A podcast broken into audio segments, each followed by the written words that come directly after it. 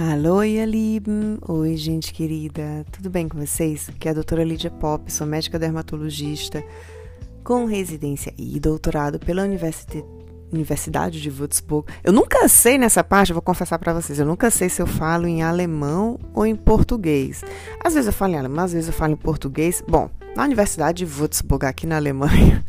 Mas eu fiz minha faculdade de medicina na queridíssima Universidade Federal do Ceará. Então tô aqui, ó, nas Europa, apresentando a dermatologia brasileira. Vamos lá, gente, hoje eu tenho um tema quentíssimo. Eu confesso para vocês que eu fiquei um tempo meio que, ah, como é que eu vou dizer? Pensando se eu gravava, se eu não gravava sobre isso, porque vem polêmica. Então, vamos, polêmica, vamos para polêmica, né?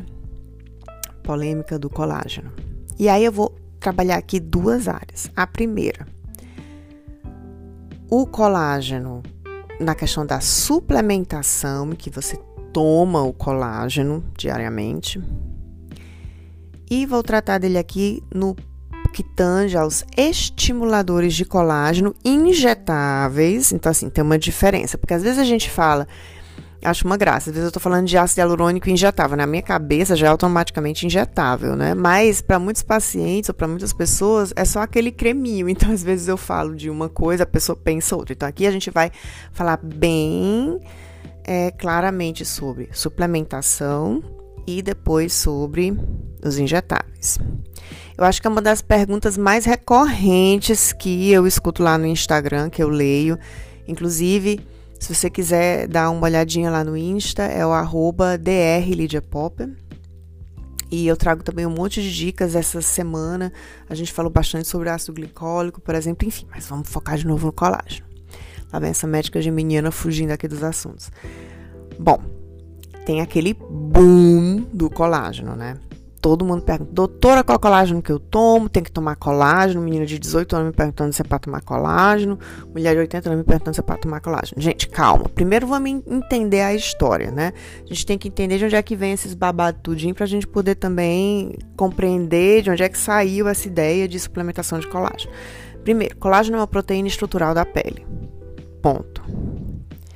Segundo ponto, proteínas estruturais, como o próprio nome diz, conseguem é, estabilizar o arcabouço da pele.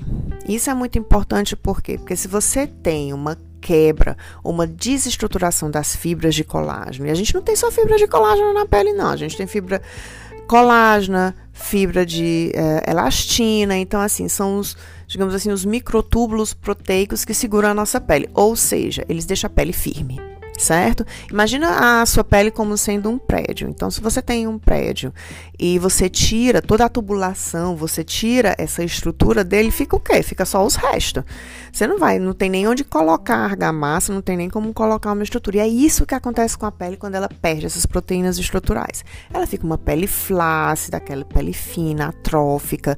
Ela não tem um arcabouço para você ter as estruturas que mantêm uma pele saudável, como os vasos. Então, os vasos ficam mais frágeis porque eles não têm mais aquela proteção do arcabouço é, da, da derme. Enfim, proteínas estruturais são essenciais e uma delas é o colágeno.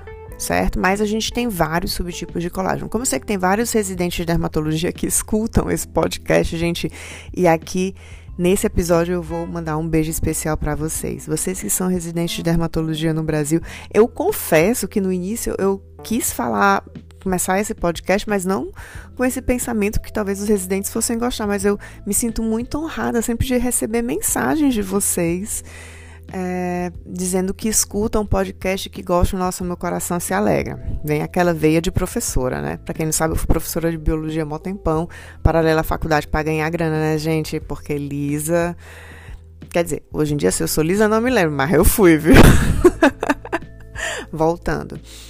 É, então, as proteínas é, estruturais da pele, elas são muito importantes. E aí, tem outras estruturas que também dependem bastante do colágeno, como por exemplo as articulações. Então, a ideia de suplementar o colágeno veio, na verdade, da artrose. Foram os reumatologistas que começaram com isso, só que era com outro tipo de colágeno diferente do que a gente utiliza, digamos assim, para a pele. Mas enfim, no geral, no termo geral, colágeno. E eles tiveram realmente uma melhora. E aí o pessoal ficou meio que extrapolando essa afirmação. Bom, se eu tenho melhora tomando colágeno diariamente, por que, que eu não vou usar para pele se eu posso também, sei lá, é, suplementar esse colágeno e aí evitar o envelhecimento precoce. O problema é que o envelhecimento não depende só da suplementação de colágeno. E nas pesquisas que nós temos visto até agora, de revistas sérias, sem viés. Bom, gente, pesquisa de colágeno sem viés é muito difícil, porque a maioria delas são é, patrocinadas pela indústria, né? Mas enfim, nós temos que o colágeno com melhor evidência científica é o Verisol.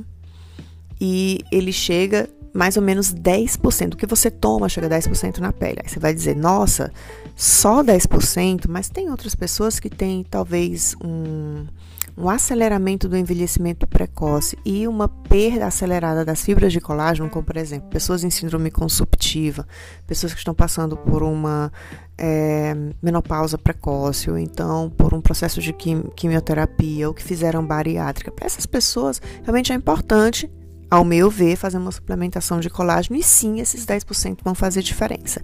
Agora, para uma pessoa de 25 anos que tem uma alimentação equilibrada, a gente sinceramente não vejo necessidade, tá certo? Então, suplementação de colágeno sim, com a indicação adequada. É a indicação adequada, ao meu ver, porque não tem um, uma diretriz específica sobre isso, é tomar o colágeno veresol no caso de uma pessoa que está tendo uma síndrome consumptiva. Ponto. Isso aí é como eu lido com isso. Quanto aos colágenos, digamos assim, os bioestimuladores de colágeno injetáveis, o que é que acontece? Em vez de eles é, estimularem só a, só a produção de 10%, 10%, como nos que a gente tem, tenta suplementar, eles aumentam até 60% a 70%. Então você vê que a eficácia, a eficiência local é muito maior, muito maior, sem sombra de dúvida. Então, para aquela pergunta de ah, é melhor suplementar ou fazer o injetável? Se você for olhar para o lado da eficiência, meu amor, com certeza fazer o injetável. E aí nós temos algumas substâncias que inicialmente foram é, desenvolvidas para tratar lipodistrofias, ou seja, alterações na pele por conta dos coxins de gordura, estimulando o colágeno e trazendo um pouco mais de firmeza à pele, porque aí você tinha a sensação daquela face derretida. No final das contas, os principais estimuladores de colágeno, pelo menos que nós temos aqui na Europa, são o ácido polilático, que é o Sculptra, conhecido como Sculptra, que é um queridinho no Brasil e aqui na Alemanha, pelo menos, gente, ele ficou tanto tempo é, sendo pouco representado, mas atualmente ele está voltando, está tendo uma renascença aqui e estamos usando bastante, principalmente no rosto, tanto para flacidez como também para tratar cicatrizes de acne. Porque nas cicatrizes de acne você também vai ter uma quebra das estruturas de colágeno, principalmente se você for pensar na questão de cicatrizes em si. Então, principalmente naquelas que são mais é, deprimidas, né? Que parece assim uma erosãozinha, ele realmente ajuda bastante. E também tem aquele bumbum maravilhoso, porque como ele estimula colágeno, ele também deixa um bumbum mais firme, com a estrutura mais arredondada, então também está sendo utilizado bastante para tratar flacidez de face e corporal, além de ajudar no tratamento das cicatrizes de acne. Geralmente a gente faz um, é, uma aplicação a cada quatro a seis semanas, mas é como eu disse, é muito individualizado, depende do quanto que você quer é, atingir. Um outro queridinho é o Radiesse, que é a hidroxapatita de cálcio.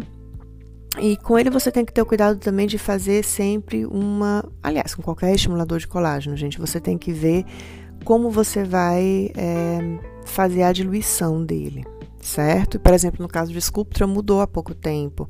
Eles é, alteraram como se faz a diluição.